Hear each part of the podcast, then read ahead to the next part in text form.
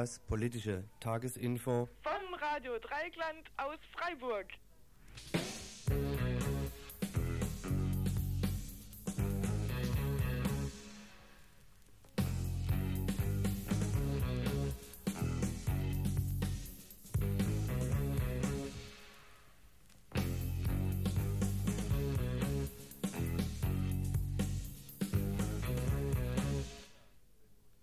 Ja, einen schönen guten Abend im Dreieckland. Hier ist das Donners Tagesinfo. Heute erstellt von nur zwei Leuten, nämlich von Erich und Erika. Trotzdem hier nochmal am Anfang gleich die Telefonnummer. In Freiburg wieder die 31 028.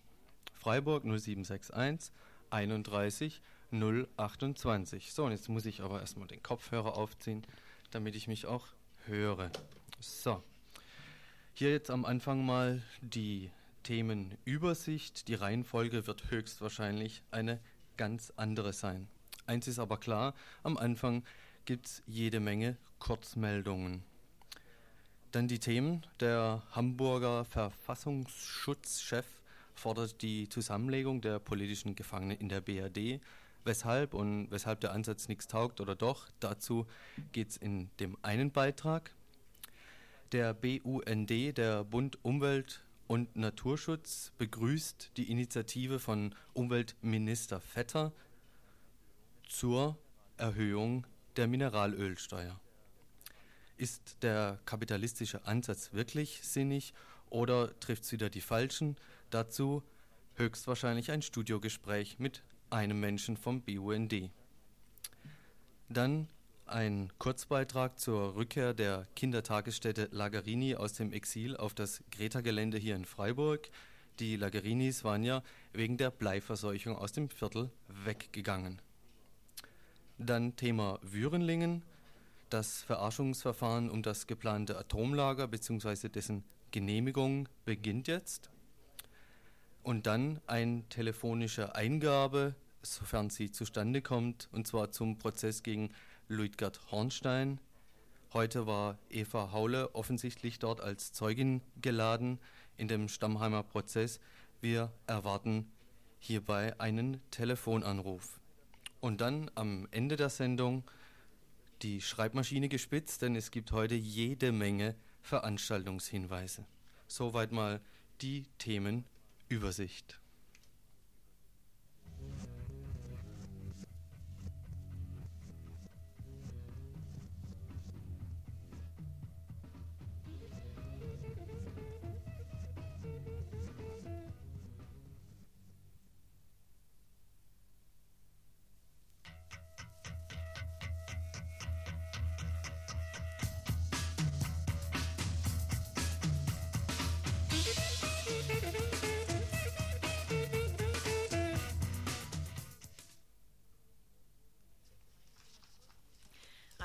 Kurzes über den Paragraph 175.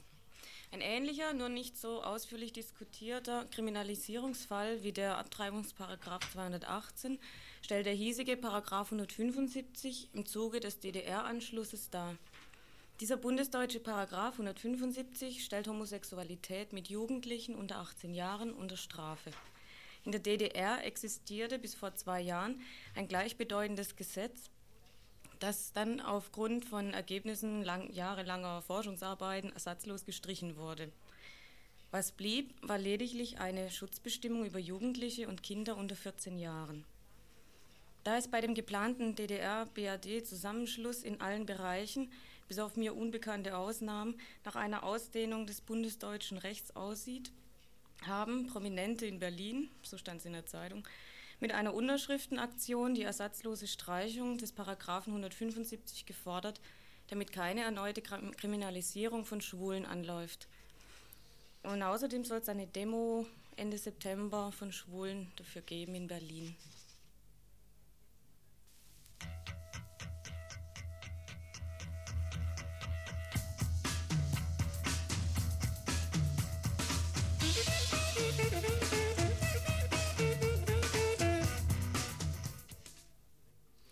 Ja, und jetzt zur nächsten Kurzmeldung.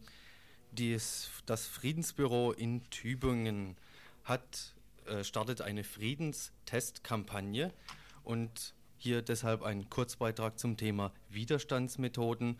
Sie hat nämlich die Idee von Selbstverpflichtungen. Sie schreibt dazu, Friedenstests sind Aktionen zivilen Ungehorsams vor oder in militärischen Einrichtungen der Atommächte, die fortgesetzt bis zur vollständigen Beendigung des Atomwaffentests der jeweiligen Atommacht durchgeführt werden und jetzt die Selbstverpflichtung, die bereits 124 Personen unterschrieben haben.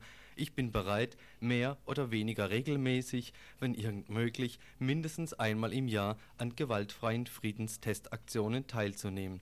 Soweit Widerstandsmethoden von dem Friedensbüro in Tübingen.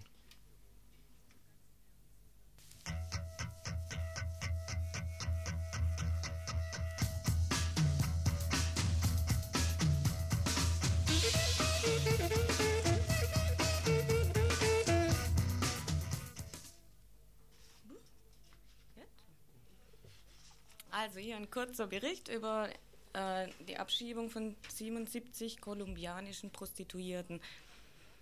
Am Freitag vergangener Woche wurde in Frankfurt eine Großrazzia vom Ordnungsamt und der Kripo durchgeführt. Fünf Bordells im Bahnhofsviertel wurden durchsucht und 21 kolumbianische Prostituierte wurden festgenommen und erkennungsdienstlich behandelt und 77 davon wurden in ein schon bereitgestelltes Flugzeug gepackt und abgeschoben natürlich mit der von Amts wegen notwendigen Abschiebeverfügung. Die begründete sich darauf ähm, auf illegale Einreise.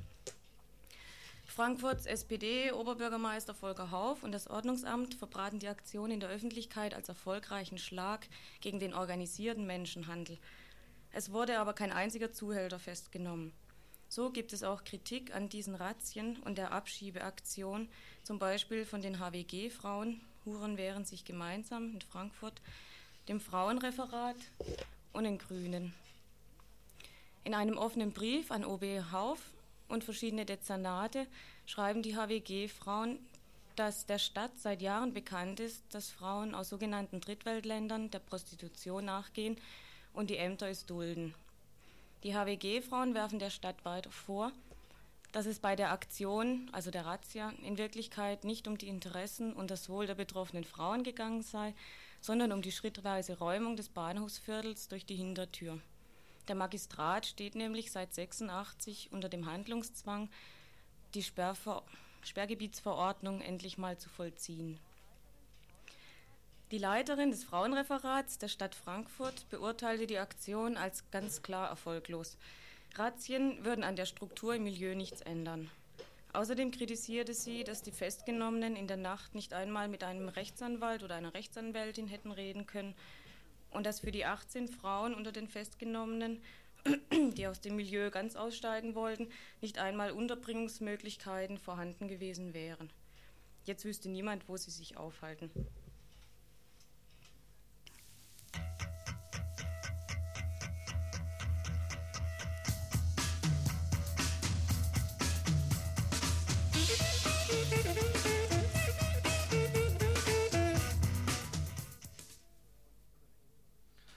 Und zur nächsten Kurzmeldung. Der Ex-DKP-Vorsitzende von Freiburg, Werner Siebler, vor Jahren vom Dienst als Briefträger bei der Post rausgeschmissen und seither für seine Wiedereinstellung vor Gerichten streitend, hatte am 12. Juli des Jahres einen kleinen Erfolg erstritten.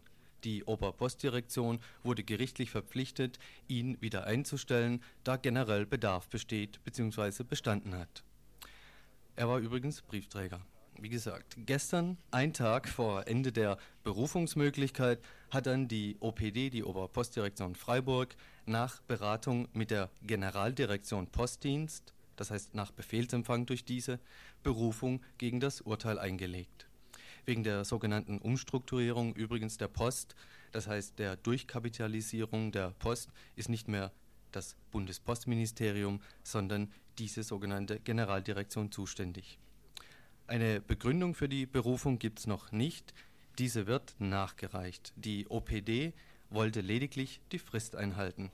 Heute Abend hat die OPD gegenüber RDL dies bestätigt und den Schritt damit mal begründet, dass der dass die Berufung notwendig war wegen der allgemeinen Bedeutung des Falles. Laut OPD wehrt sie sich lediglich gegen eine Einstellung einer Person ohne Prüfung der Einstellungsvoraussetzungen, wie in dem Urteil zum Beispiel verlangt.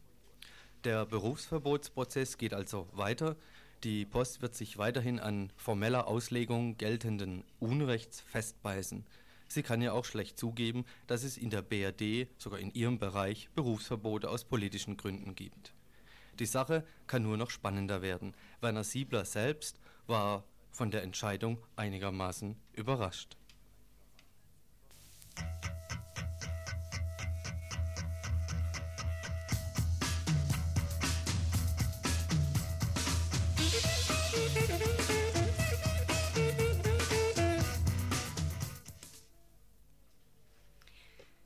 Jetzt eine äh, Mitteilung vom Presse- und Informationsamt und steht eilig, eilig drauf. Zum zweiten Mal von inner, äh, innerhalb von drei Wochen hat die Stadt für einen der Freiburger Badeseen ein Badeverbot erlassen. Nachdem das staatliche Gesundheitsamt im Tunisee in der Nähe der Autobahnabfahrt Nord an drei aufeinanderfolgenden Tagen eine erhöhte Konzentration an Kolibakterien festgestellt hat, darf aus Gründen der Gesundheitsvorsorge ab sofort nicht mehr im Tunisee gebadet werden. Entsprechende Hinweistafeln am Ufer machen auf das Badeverbot aufmerksam. Aus denselben Gründen ist bereits vor knapp drei Wochen das Baden im Dietenbachsee untersagt worden.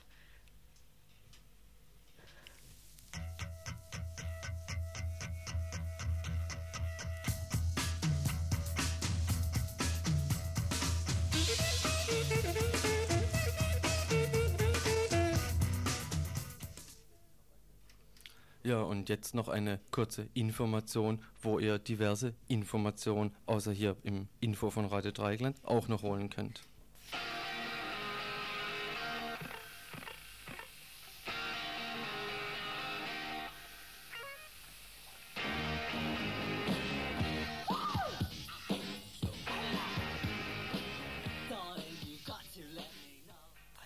Der, die, das, wer, wie, was, wieso, weshalb, warum, wer nichts fragt, bleibt dumm. Tausend miese Sachen, die gibt es überall zu sehen, komm in Infoladen, um sie zu verstehen. Uh, der, die, das, wer, wie, was, wieso, weshalb, warum, wer nicht fragt, bleibt dumm. Über tausend Infos zu hunderten von Themen. Komm in Infoladen, kannst auch was mitnehmen. Im Infoladen Subito findet ihr Informationen zu folgenden Themen. Antifaschismus, Häuserkämpfe, Stadtteil- und Mietpolitik, europäische Umstrukturierung bzw. Vereinheitlichung, EG Binnenmarkt, Internationalismus, Gefangene, Knast, Repression, Patriarchat und Frauenkampf, Gentechnologie. Wenn ihr Lust habt, euch zu informieren, Infos vorbeizubringen oder einfach mal reinschauen wollt, die Öffnungszeiten sind montags, dienstags und donnerstags von 17 bis 20 Uhr. Am Samstag ab 17 Uhr treffen sich die Punks gegen Langeweile. Das Café der internationalen Solidarität ist sonntags Spenden könnt ihr auch auf das Konto Subito bei der Volksbank. Die Nummer ist 2616106.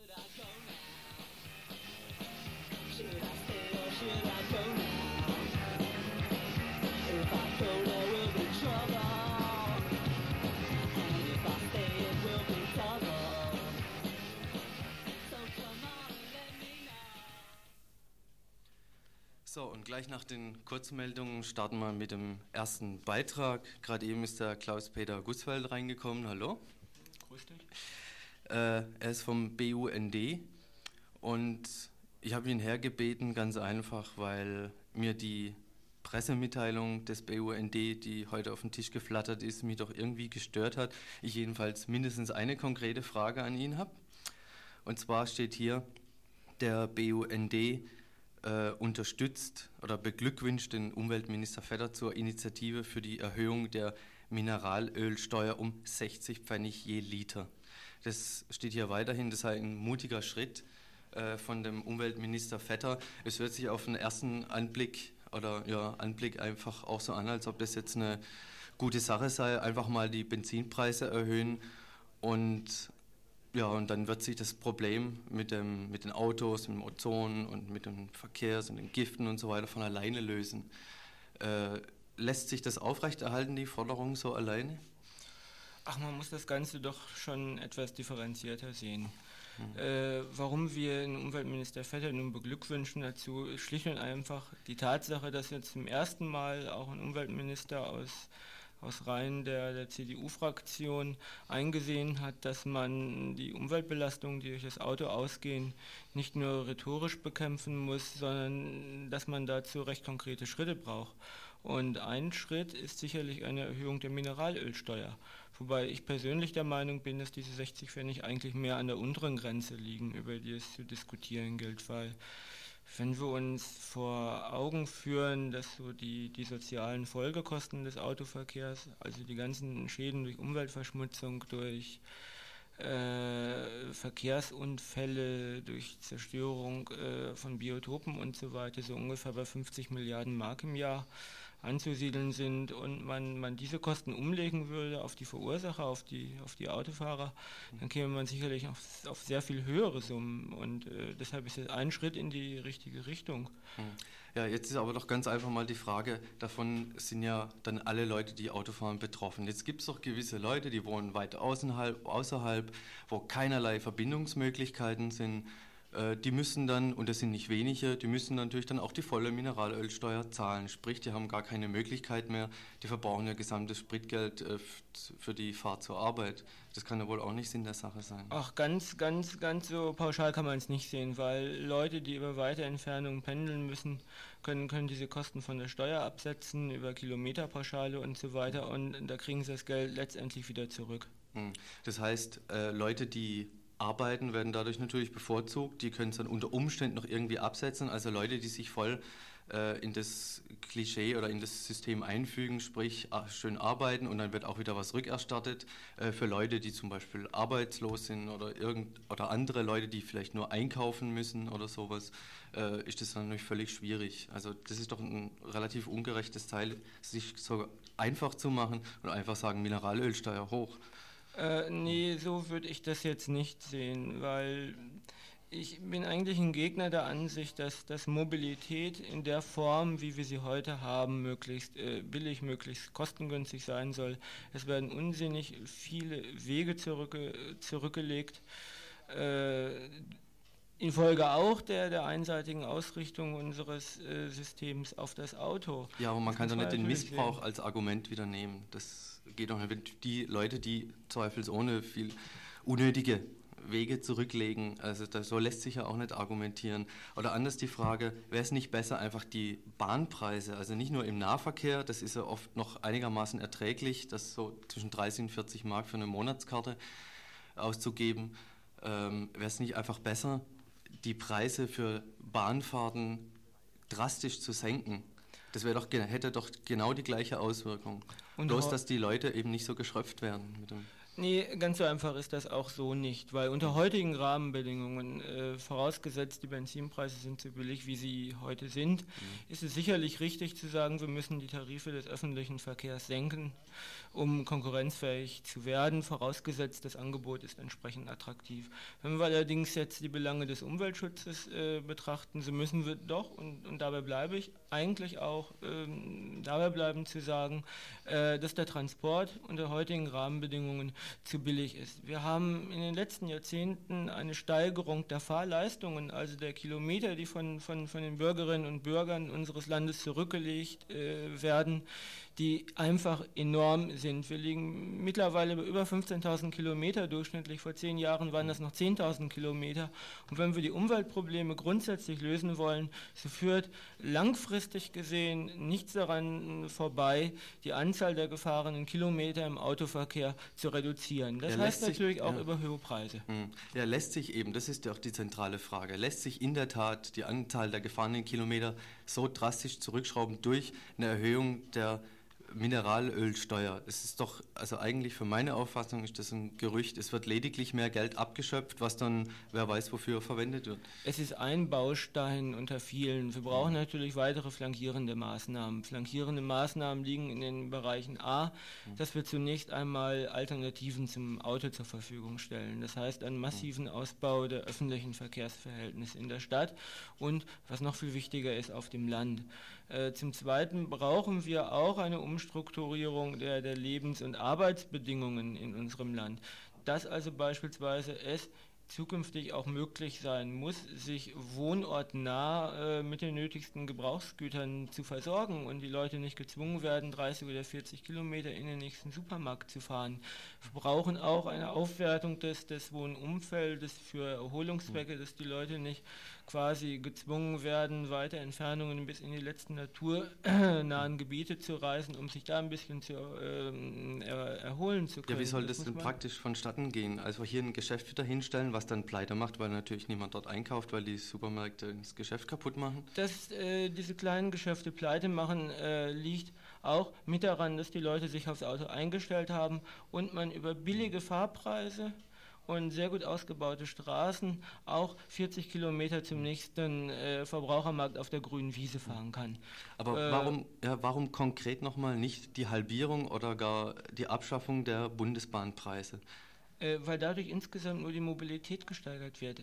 Äh, das sind die Erfahrungen mit, mit verschiedenen... Ist Mobilität, hat es nichts mit Kommunikation zu tun? Ist es nicht äh, wirklich zu fördern? Ja, es kommt immer darauf an, wie man das, äh, den Begriff Mobilität äh, definiert. Mhm. Äh, wir haben, und das wird durch viele wissenschaftliche Ausarbeitungen mhm. bestätigt, äh, die Mobilität in, in, drei Punkte zu unterteilen. Einmal in Mobilität definiert als gefahrene Kilometer. Da, ich habe es schon erwähnt, da wird in den letzten Jahrzehnten sehr viel mehr gefahren. Man fährt weiter. Man kann Mobilität auch definieren als Anzahl der Wege, die in einer gewissen Zeit pro Tag zurückgelegt werden. Da muss man dann feststellen, dass die Anzahl der Wege in den letzten 20 Jahren relativ konstant geblieben ist. Und man kann Mobilität definieren als äh, äh, Zeit, als Zeit, die jeder Einzelne aufwendet, äh, aufwenden will, um am Verkehr teilzunehmen. Das ist in den letzten 20 Jahren auch relativ äh, stabil äh, geblieben und liegt ungefähr bei einer Stunde am Tag. Also die Leute sind ungefähr bereit, eine Stunde am Tag zu verreisen.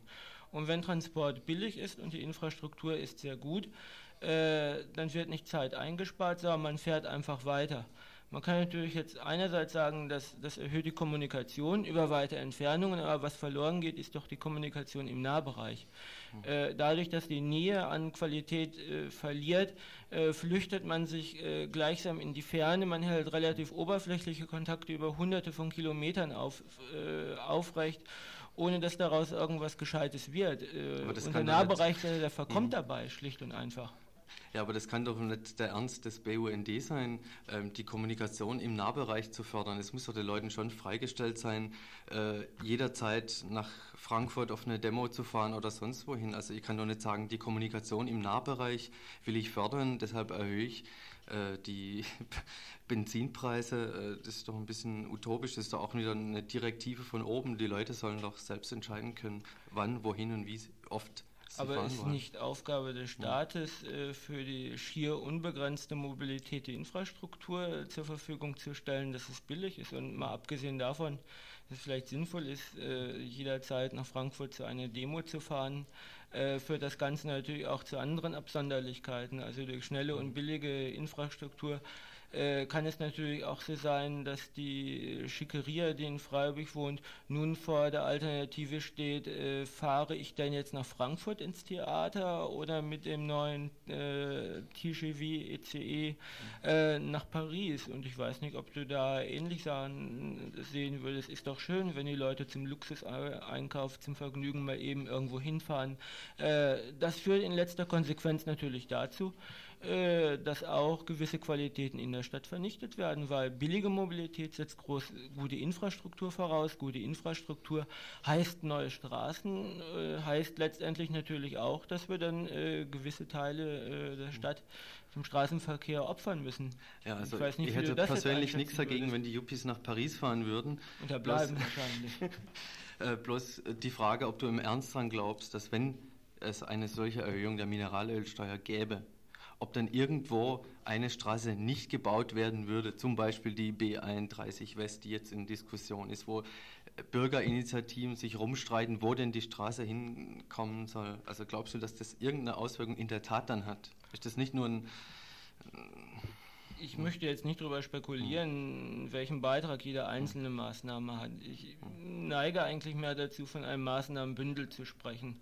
Und höhere Mineralölsteuern äh, sind ein Beitrag un unter vielen. Man muss dazu natürlich auch sehen, einhergehend mit einer Erhöhung der Mineralölsteuer könnte man das, das allgemeine Steuersystem umstellen. Das ist hierzulande in der Bundesrepublik relativ automobilfreundlich. Wir haben es in der Schweiz anders. Dort können beispielsweise für Wege zur Arbeit nur die Kosten abgesetzt werden einer Monatskarte, einer Jahreskarte im öffentlichen Verkehr. So was kann man natürlich flankierend dazu machen, sodass also über Maßnahmenpakete wir insgesamt weniger Verkehr haben und da bin ich auch der vollen Überzeugung, dass es uns dann gelingt, eben auf Straßen wie die B31 Ost oder die B31 West zu verzichten. Aber wenn wir, wie du eben als deine Meinung gesagt hast, davon ausgehen sollen, dass es doch schön ist, möglichst überall hinzufahren, mhm. äh, dann bin ich gespannt. Dann werden wir sicherlich in einer der nächsten Diskussionsrunden hier bei Radio Dreieckland über umweltfreundliche neue vier- und sechsspurige Straßen in Freiburg diskutieren. Die sind notwendig, wenn jeder überall hinfahren will. Ja, aber natürlich kommt es auf das Verkehrsmittel an, das ist ja klar. Ähm, bloß noch am Schluss eine Frage. Hast du eine Idee, welche Bevölkerungsgruppe von so einer äh, Mineralölsteuererhöhung überhaupt nicht berührt wäre, wem das überhaupt nichts ausmachen täte? Also äh, zum Beispiel mir selbst als einer derjenigen, die kein Auto fahren mhm. und in Freiburg wohnen eine ganze Menge Leute, die kein Auto fahren, mhm. die äh, seit Jahren schon die öffentlichen Trans Transportmittel, das Fahrrad und die eigenen Füße benutzen, mhm. denen macht das überhaupt nichts aus. Und, äh Gibt es noch eine Bevölkerungsgruppe, die der eventuell das Ganze nichts ausmacht, die unter Umständen auch dafür sorgt, dass das oder das Gesetz zum Tragen kommt? Fällt mir spontan jetzt nicht ein. An wen denkst du jetzt? Ach, ich denke, ja, das lassen wir doch vielleicht mal offen. okay, ich danke dir, dass du da warst. So lange. Okay, bitte. Okay, ciao.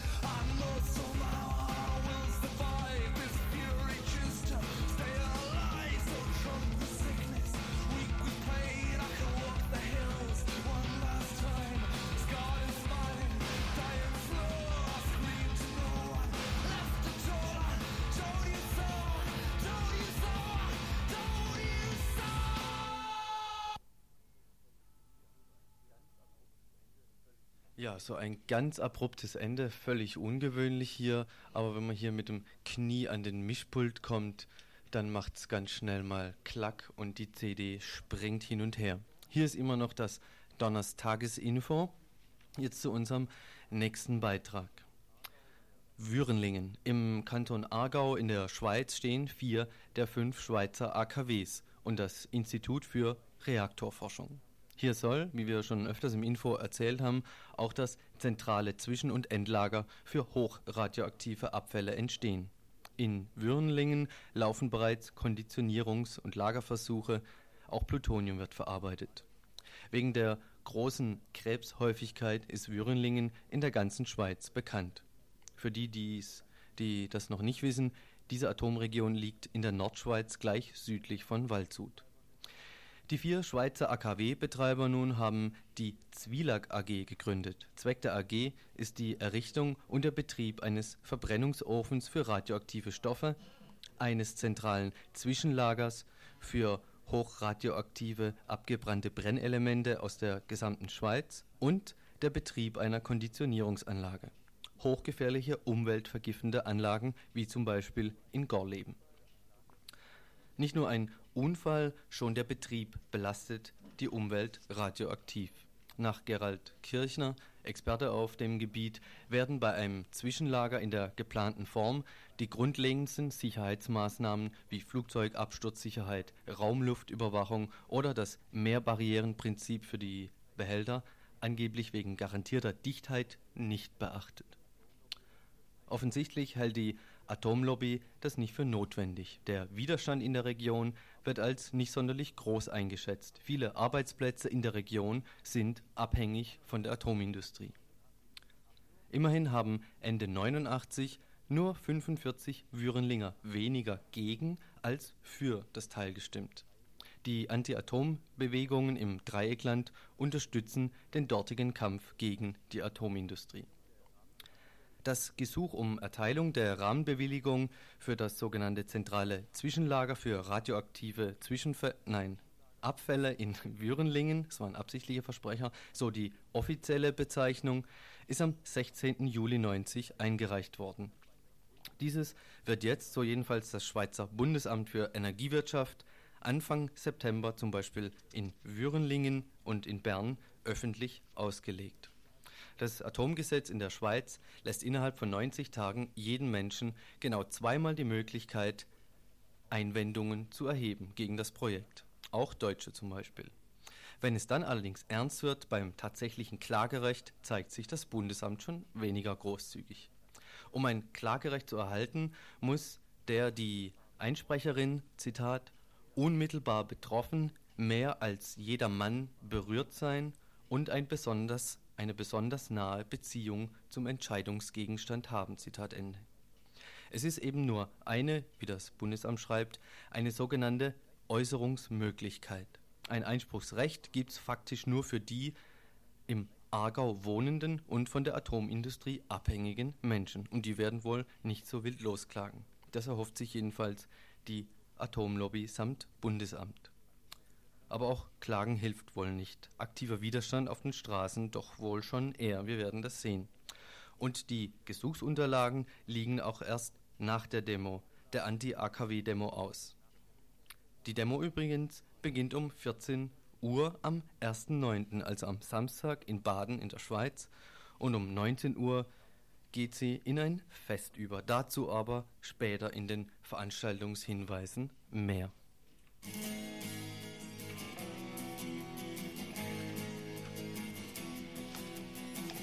Not a crime to be innocent, these things we have not done. But you're not some little child, spring is past and gone. Well,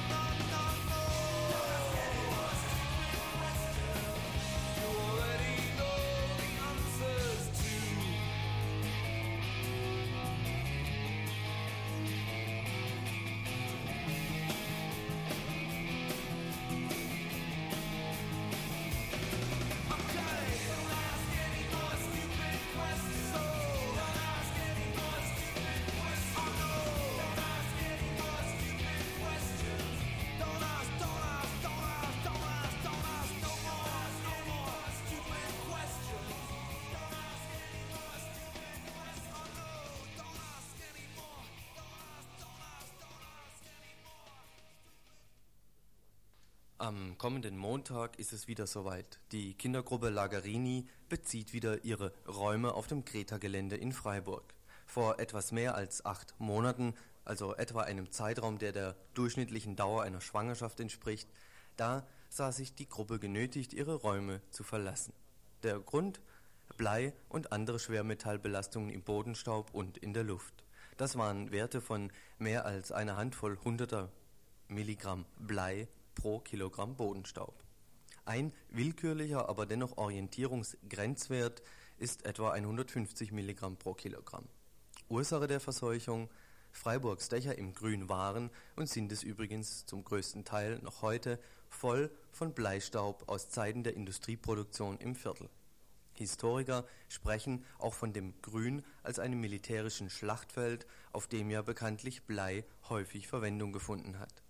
Nachdem vor ein paar Wochen die andere Kindertagesstätte, die Kita, wieder zurückgekommen war, der Hof längere Zeit schon frisch gepflastert ist, die Räume des Kommunikationsraumes Strandcafé seit mehr als einem Monat wieder verwendungsfähig sind, jetzt kommt auch die Kindertagesstätte Lagarini aus ihrem Exil, dem Freizeitheim des evangelischen Jugendwerkes in der Lochmatte, auf das Kreta-Gelände zurück.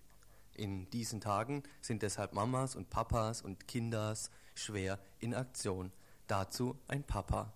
Wir putzen die Tische für unsere Kinderlein, die ab Montag wieder hier auf dem Gelände spielen wollen. Die Räume der Lagarini befinden sich in einem Haus mit städtischer Zuständigkeit, zum Beispiel was die Sanierung angeht. Was hat die Stadt nun in den acht Monaten auf die Beine gestellt? Ein Boden wurde verlegt, Tapeten erneuert, hier und da wurde geputzt und gereinigt und etwas Dichtungsmaterial verarbeitet. Die Ergebnisse der Bleimessungen nach Reinigung sind jetzt bekannt. Unter 100 Milligramm Blei pro Kilogramm Bodenstaub. Ist die Lagarini damit zufrieden? Hier nochmal der Papa. Mm, die Messergebnisse waren soweit okay. Und ansonsten kann ich noch nicht, noch nicht so arg viel zu meiner Zufriedenheit sagen. Allerdings geht es auch weniger um meine Zufriedenheit als um die Zufriedenheit unserer Kinder, nicht wahr?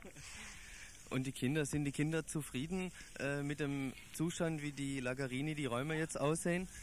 Ja, aber ich kann es jetzt nicht mehr sagen, weil ich schon in der Schule bin.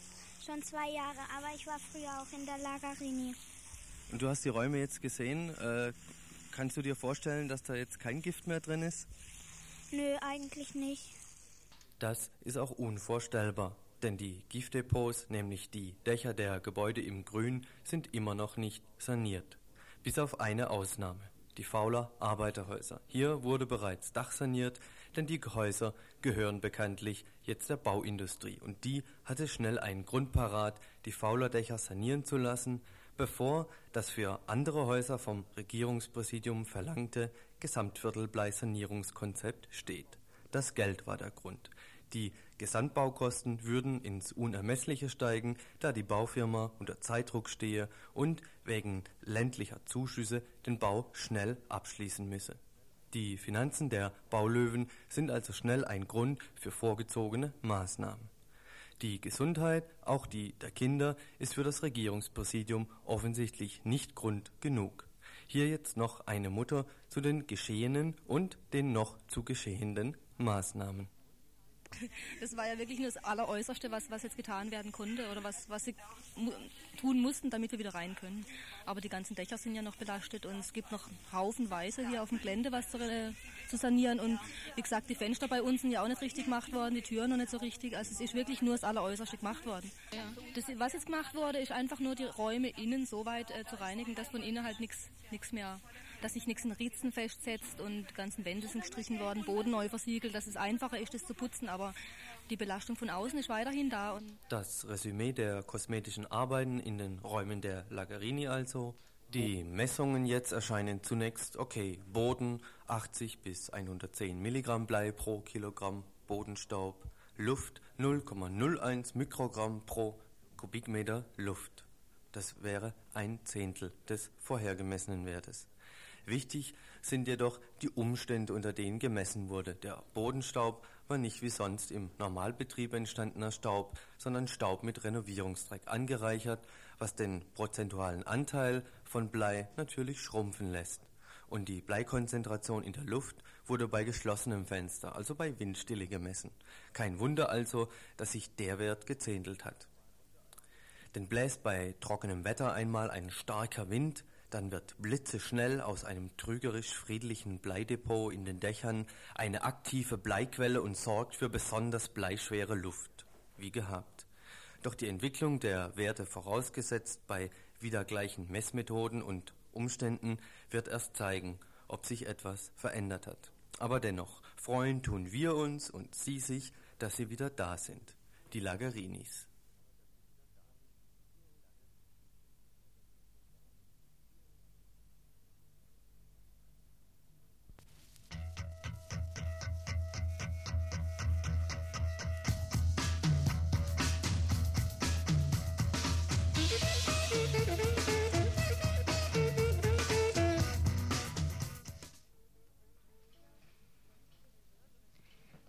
Sicher schon viele gehört oder gelesen haben, hat unser lieber Chef vom Verfassungsschutz, der Lochte, die Zusammenlegung der Gefangenen aus Raff und Widerstand vorgeschlagen. In anderen Worten natürlich. Das hat er letztes Jahr auch schon mal gemacht, aber unter unakzeptablen Bedingungen. Dieses Mal ließe er sich auf Gruppen bis zu acht Gefangenen pro Kollektiv ein und dass sich die Gefangenen selbst entscheiden können, mit wem sie zusammengelegt werden wollen. Dieser erst verwunderlich anmutende Vorschlag eines Verfassungsschützers löst sich schnell in Klarheit auf beim Lesen eines Interviews mit Lochte, wie neulich in der Taz. Zum einen sagt er, strengere Haftbedingungen, die die Kommunikation unter Gefangenen völlig verhindern, verhindert, sprenge den Rahmen von Rechtsstaatlichkeit und Menschlichkeit. Die unter den momentanen Haftbedingungen praktizierte konspirative Nachrichtenvermittlung unter den Gefangenen oder mit draußen läuft aber im Zeitlupentempo. Diskussionen ziehen sich über Jahre hinweg. Es entstehen Missverständnisse, die wieder ausgeräumt werden müssen und so weiter und so weiter. So sei, meint er, keine Bewegung im Denken oder Bewegung im Denken gar nicht möglich und fordert quasi freiere Kommunikation unter, die, unter den Gefangenen, damit sie, so Locht wörtlich, zur Besinnung kommen. Davon, dass die Gefangenen, wenn sie miteinander diskutieren können, zur Besinnung kommen, ist Lochte ziemlich überzeugt. Er sagt, die RAF sei eine Polit-Sektierergruppe, die unter massivem Realitätsverlust und zunehmend auch unter einem politischen Orientierungsverlust leidet. Die RAF-Ziele, wie zum Beispiel Freiheit aller Gefangenen, seien Wahnvorstellungen und so weiter. Weiter sagt Lochte über die Haftbedingungen. Sicher trifft die Beschreibung der Gefangenen nicht zu, die von Isolationsfolter und Hinrichtungsmaschinerie reden. Aber immerhin, es gibt besondere Haftbedingungen. Im Ergebnis hat diese Haftsituation der RAF viel mehr genutzt als geschadet. Die Haftbedingungen stabilisieren die Kampfeshaltung der Gefangenen so Lochte. Die RAF, ihre An, die RAF würde äh, ihre Anhängerinnen draußen nicht durch Argumente oder Aktionen kriegen, sondern eben auch durch die Haftbedingungen. Sie wären das Agitationsfeld, zumindest seit 1972, aus dem sich die Sympathisantinnen rekrutieren. Ohne die derzeitigen Haftbedingungen würde es das Phänomen RAF gar nicht mehr geben, so Lochte, was ihm wohl ziemlich im Magen hängt. Auch findet er, dass lange Jahre eine Überbewertung des Terrorismus durch die Politik gegeben hätte. Ihre Gefährlichkeit wurde in der Öffentlichkeit in den dunkelsten Farben dargestellt, sagt er im Taz-Interview. Auf die Staatsgefährdung wurde überreagiert. Heute sieht er, dass man schon vier bis sechs Gefangene zusammen in eine Zelle sperren kann und dass es da keine unüberwindbaren Probleme damit gibt. Dass ein Vorschlag jetzt gerade kommt, begründet sich darauf, dass er denkt, im Moment könnte der Staat aus einer Position der Stärke heraus den gordischen Knoten RAF zerschlagen. In Zeiten eines Hungerstreiks oder von Anschlägen oder massivem Druck von außen würde er den Vorschlag nicht machen, weil der Staat nicht erpressbar sein soll oder darf oder wie auch immer. Also Zusammenlegung jetzt, um die Gefangenen sich ins Grab diskutieren zu lassen und um dem Widerstand draußen das Wasser abzugraben. Der baden-württembergische Justizminister Eirich Von dem gab es gestern in der BZ, in der Badischen Zeitung, eine Stellungnahme dazu. In ein paar Punkten zusammengefasst. So, erstens würde durch eine Zusammenlegung äh, der Gruppen Sonderstatus für Gefangene der RAF festgelegt werden. Es würde die, eine politische Rechtfertigung ihres Tuns bedeuten und das Strafrecht außer Kraft setzen. Zweitens zeigen die existierenden Kleingruppen wie in Köln-Ossendorf, dass es irrsinnige Schwierigkeiten damit gibt. Drittens, eine Isolation findet selbst in Baden-Württemberg nicht statt, sagt Eirich. Gefangene könnten Häftlingsarbeit, Sport, Bibliotheksbesuche und so weiter wahrnehmen, tun es halt nicht, sind selbst schuld, dass sie 23 Stunden allein auf ihrer Zelle zubringen und nur eine Stunde kollektiven Hofgang nachgehen. Viertens, die Zusammenlegung würde eine Stärkung des revolutionären Bewusstseins bedeuten. Fünftens, durch die Zusammenlegung hätten Hardliner größere Chancen, andere Gefangene, die Eirich zweifelnde Abweichler nennt, unter Druck auf Linie zu bringen. Und sechstens, er sieht die Haftbedingungen als selbstgewählte Isolation der Gefangenen und als nur ein Grund unter vielen für die Anschläge draußen. So kommt Eirich dann zu dem Schluss, dass es keine, also dass es in Baden-Württemberg keine Zusammenlegung geben wird.